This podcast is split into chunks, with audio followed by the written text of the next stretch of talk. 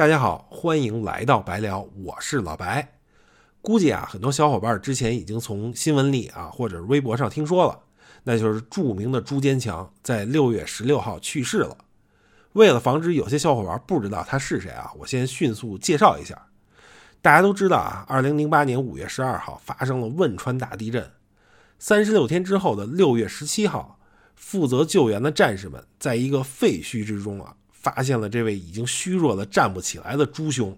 根据兽医的分析啊，他应该是靠着吃散落在身边和身上的木炭，喝呢渗进废墟的雨水，度过了这三十六天。这位朱兄啊，经过媒体报道，获得了巨大的关注，特别是很多读到相关报道的读者啊，还有网友认为这位朱兄啊，代表着在灾难面前不屈顽强的精神。以及生命自身蕴含的巨大力量啊，所以呼吁呢，就不要杀他。后来呢，这个建川博物馆馆长樊建川啊，在筹建汶川地震博物馆的时候，就听说了这位朱兄的事迹啊，决定收养他。于是呢，他就被接到了建川博物馆啊，并且被起名朱坚强。在接下来的十多年啊，朱坚强就在建川博物馆过上了非常逍遥的日子啊。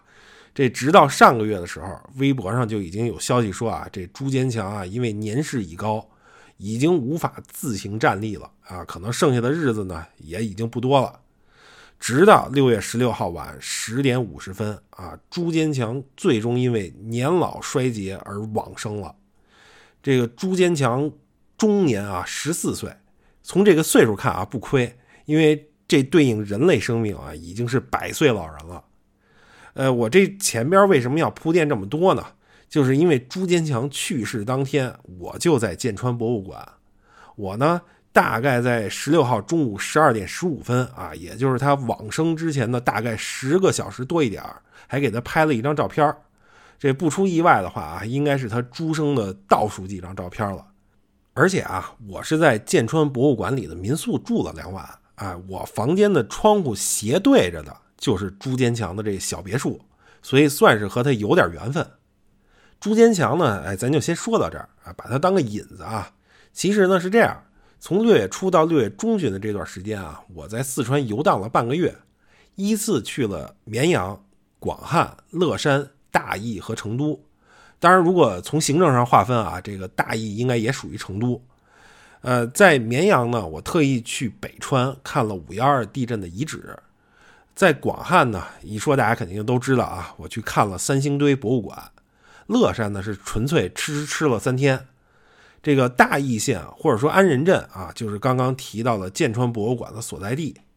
最后在成都呢，我又去了成都博物馆和四川省博物院，啊，这是妥妥的一趟博物馆之旅啊。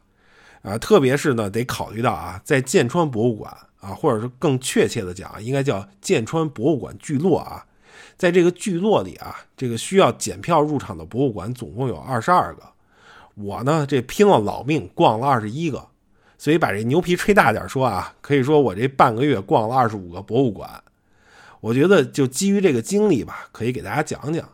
换个角度说呢，可能以往一提到四川啊，大家的第一反应应该都是美食、美女啊、美景。实际上呢，逛博物馆也是一个非常好的选择。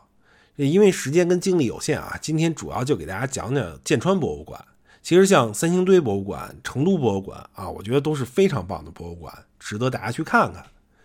在建川博物馆里有一统计啊，仅仅在成都，截止到二零一七年二月，在成都总共就有一百五十家登记备案的博物馆啊，总数位居全国前列。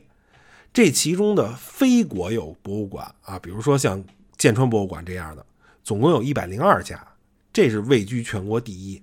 不仅数量多啊，从我个人的角度来看，四川的博物馆质量也是很高啊。这个质量不只是说展品质量高，这从展示的角度啊，甚至是配套服务设施啊，我都觉得是非常不错的啊，甚至可以说是世界级的啊。当然了，还是我一直说的啊，都是我个人感受啊。因为我不是这方面的专家啊，虽然之前在欧洲和美国旅行的时候呢，也去过一些国际著名的博物馆。啊，但还是感性的感受啊和理解比较多。如果有专业人士在听这个节目啊，麻烦大家轻拍啊。那好，这个引子呢算是说完了，和之前的节目一样，在微信公众账号的正文里，我会给大家总结一些信息的干货啊，还有一些图片或者视频的资料。在正式的内容开始之前呢，我还想给大家说一个非常小的经验跟建议啊，那就是推荐大家以后旅行的时候啊，如果有逛博物馆的打算，那身上最好都带个三点五毫米插头的耳机啊，质量不用特别好，就是丢了也不可惜的那种就行。因为大家逛博物馆啊，这免不了租个语音导览器。虽然现在很多博物馆应该都用上微信平台的这种导览系统了，大家直接用手机啊就可以收听或者收看。但是我个人觉得啊，这个博物馆专门的导览器可能还是最好用的。那既然租了这导览器了呢，一般导览器都是不带耳机的。呃，大家当然可以选择这个外放收听啊，但是如果戴耳机收听，可能收听效果更好啊，也不会影响其他人，一举两得啊。这纯粹是个人建议啊。下面呢，咱们就正式开始说剑川博物馆啊。其实刚才也说了，更确切的讲，应该叫剑川博物馆聚落。因为它实际上呢，可以说是一片占地五百亩的园区，里边除了我刚才提到的需要检票入场的二十二个博物馆，啊，还有抗战老兵手印广场、中国抗日战士群塑广场，啊，援华义士群雕广场，啊，包括还有朱坚强之家，像这种户外展览都是免费的，以及呢，进入这个园区也是免费的，而且这整个园区啊，环境非常好。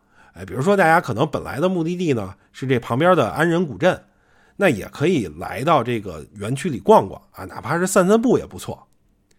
这二十二个需要买票入场的博物馆呢，呃，可以分为五个系列：抗战系列、红色年代系列、地震系列、民俗系列，剩下分不了类的叫其他系列。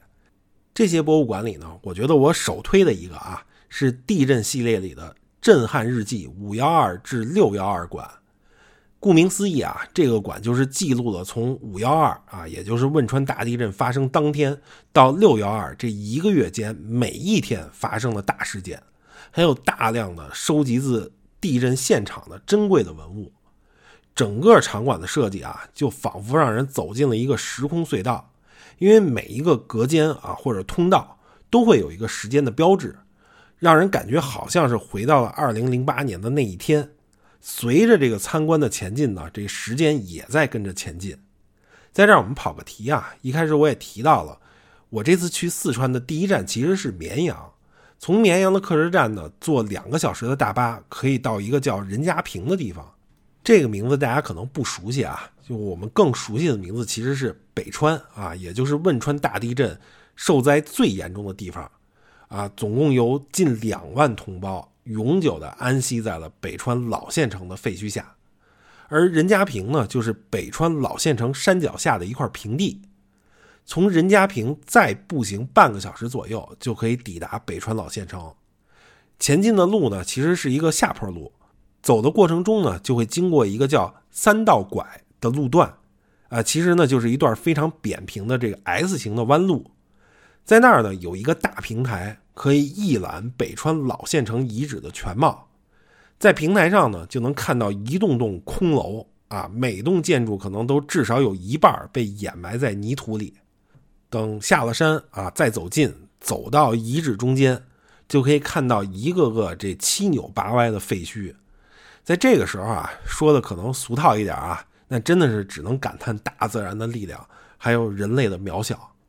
但是我想说呢。这整个遗址啊，最让我感到触动的，还真不是这些被大自然摧毁的建筑，而是我突然看到有一栋楼的阳台上还挂着一条牛仔裤。经过这么多年的风吹日晒，这条裤子啊已经变得破破烂烂的。看到这条裤子的时候啊，我很难抑制住一种心情啊，什么心情呢？就是我很想知道这条裤子的主人是谁啊？他在地震前多久洗了这条裤子？地震发生的时候，他在做什么？他是否还健在呢？其实，在这一刻啊，我才更深刻的认识到，曾经有那么多鲜活的生命生活在这里，就是他们过着呢平静且安详的生活啊，洗衣做饭、上班上学，有着和我们一样的这种喜怒哀乐。就是他们不仅仅是一个符号啊，一个数字，而是活生生的人，有着自己独特的故事的人。在这儿呢，我们就要说回剑川博物馆啊，在这个震撼日记五幺二至六幺二馆里，樊建川先生呢，收集了很多这样有故事背景的文物，比如说啊，有一个非常有名的啊，很多新闻都报道过的鸳鸯池婚纱。根据当时的新闻报道啊，事情是这样的：五月十二日当天，在四川省彭州市大龙潭鸳鸯池景点，有一对新人在拍摄婚纱照。新娘呢叫易小燕，新郎叫石伟。地震发生的时候啊，他们是仅有的一对在那儿拍婚纱照的新人。当时和他们在一起的还有另外九个人，最后呢，总共只有六人幸存。这六个幸存者之中啊，有一位呢就是摄影师蒋怀汉。他后来呢就对媒体讲述了这对小夫妻的故事。他说呢，新娘穿着白色的婚纱，西装革履的新郎有张娃娃脸。他们是一对特别可爱漂亮的新人，新郎对新娘子特别好，新娘子要吃啥他就赶紧去买，简直有点像是幸福的趴耳朵。蒋怀汉还说啊，现在呢他都不敢再去想他们，那么可爱的一对新人，一瞬间就没了。这对新人呢是中学同学，所以拍摄当天呢，他们俩的四个同学作为亲友团也一起去了，这四个同学都幸存了。据一位同学回忆啊，说其实地震一开始呢，新郎是跑开了，然后又返回去救新娘，结果呢，两个人就都被垮塌的山体给掩埋了。那我们刚才说的文物啊，鸳鸯池婚纱，就是新娘当时身着的婚纱的一截。就当我看到这样的故事的时候，说实话很难抑制自己的感情。这个展馆呢，就先说到这儿啊，特别提醒一下啊。园区里还有一个五幺二抗震救灾纪念馆，跟这个震撼日记五幺二至六幺二馆不是一回事儿啊。如果时间有限，只能选一个的话，我个人更推荐这个震撼日记馆啊。咱们刚才说了五大系列里的地震系列的其中的一个展馆，下面我想推荐一下红色年代系列的展馆，特别是红色年代镜面馆啊和红色年代张中印陈列馆。其实这俩可以放一块儿说啊，就是他们展示的都是文革时期特别具有时代特色的生活用品啊。顾名思义啊，镜面馆展示的就都是镜子，张中印陈列馆展示的是毛主席像章、座钟和公章。呃，其实还有个红色年代生活用品陈列馆啊，这展品就更杂了，不像前两个主题那么鲜明。在这儿我插一句啊，就是建川博物馆的展览风格啊。这个建川博物馆的官方资料显示啊，博物馆的藏品总共有一千多万件，这是一什么概念呢？咱们说故宫博物院啊，根据它官网数据啊，藏品数量总共有一百八十多万件。中国国家博物馆啊，它的官网显示呢，藏品总共有一百四十多万件，啊，所以即使不做任何说明啊，就把这些展品都摆出来，然后把同类型的展品放在一起。这视觉上啊就已经足够震撼了，像我刚才提到的这个镜面馆和张中印陈列馆，这方面就体现的特别明显。尤其那镜面馆，就整个展馆没别的，都是镜子，而且这个馆呢，有可能是所有馆里啊这设计感最强的一个。它的内部环境啊，就是所有的墙都刷的雪白，墙上呢挂着不同主题的镜子啊，比如有的镜子上印着的是毛主席语录。啊，有的印的是毛主席诗词，啊，有的呢是样板戏的场景，就是大家可以想象一下啊，这雪白的走廊，墙上挂着无数面镜子，啊，映射着灯光和你的身影，啊，有点身在电影里的感觉啊。当然大家不用害怕啊，一点也不恐怖，很好玩儿。其实我最喜欢的是什么呢？在这个展厅的门口啊，有一个提示牌儿这应该是所有展馆里唯一一个有特殊提示的展馆啊。这牌子上写的是什么呢？镜面馆的设计反映了那个时代的重叠、假象和迷茫，容易眩晕迷路，请按指示箭头行进，否则可能迷路。啊，我就反复体会这句话啊，这个那个时代的重叠、假象和迷茫，容易眩晕迷路。呃，它真的是很好的把展品啊、时代主题结合在了一起。所以我想给大家推荐的红色年代系列的另一个展馆啊，也就是张中印陈列馆，也是表达了类似的主题。在这个展馆里呢，最后的部分是座钟的展示，有整整两面墙放的都是文革时代的座钟，在这儿呢也有个牌子，在上面有这样一段话：钟本为计时用品，同时也是衡量一个家庭是否体面和殷实的重器。文革时期的钟却在此之外，还被赋予了思想宣传的功能，在各种类型、不同型号、不同品牌的钟上，都可见文革语境的烙印。陈列在这里的钟，已不再是用于计时的钟，而是警示之钟。我觉得说到这儿啊，也不需要做太多说明了，就希望警钟长鸣吧。啊，希望不要让历史的悲剧重演。希望永远不要让我们的老百姓啊陷入到无法自拔的困境之中。除了刚才说的这两个系列呢，这个建川博物馆的抗战系列展馆也非常好啊。这也应该是樊建川先生最早建立的展馆啊，可以算是他的初心啊。所以我觉得说到这儿呢，必须得说说樊建川先生这个人啊。他是一九五七年出生，比我父亲小几岁。在他身上呢，有很多标签儿知青、士兵。军校教官、政府官员啊，他在九十年代初啊当过宜宾市的副市长。当上副市长之后没两年啊，樊建川先生这个又下海经商，成为了亿万富翁，然后又把这个亿万家财投入到了收藏之中啊，于是就有了今天的建川博物馆。一八年的时候啊，樊建川先生上了高晓松的小说，高晓松问他啊说：“你为什么不做官，选择下海经商呢？”这樊建川先生的回答特别有意思。他说他当时啊当副市长，一个月挣两百块钱，但是有一个问题，这问题是什么呢？不敢贪污。他说啊，他父亲和岳父啊都是老一代军人，所以当时每天下班啊，不知道是他父亲啊还是他岳父啊，就都会问樊建川先生啊，你今天贪污没有啊？受贿没有啊？这樊建川先生就说肯定没有啊。然后人家又问啊，那你收人家茶叶没有啊？哎，樊先生就说，哎，茶叶收了一盒。后来范先生就认识到啊，就是第一呢，自己很喜欢收藏啊。经自己的老婆大人提醒，家里存款呢已经不够收藏的了。第二呢，就是大家都知道他很喜欢收藏啊，就曾经呢有人可能托他办事儿的时候呢，送了他一口袋毛主席象章。他后来就想啊，就是可能虽然这项章不怎么值钱啊，因为这些项章是按照废铝价格论斤称的，哎，但是呢这也有问题。要这么下去啊，早晚有一天得进去，所以啊，干脆下海吧。这个从我看到的采访啊，包括他的微博上啊，可以看出来，这樊先生是一个特别率真啊，而且饱含激情的人。你听他接受采访啊，看他微博上发的各种傻屌视频啊，这人可能很像一个我们身边啊，这喝多了啊，正在跟别人吵架的，这没什么特别的大爷。可是呢，我又感受到啊，他身上有一种赤诚的、热烈的情怀。我前面提到啊，建川博物馆的展览风格啊，其实没有做总结。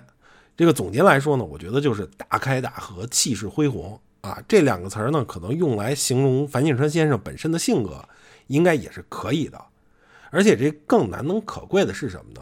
我觉得他所有的这种热情、激情啊，表述还有这种行为，都是基于。啊，也是处处显示出了他对这个国家的热爱啊，对这个国家的人民的热爱，以及对生命的热爱和尊重。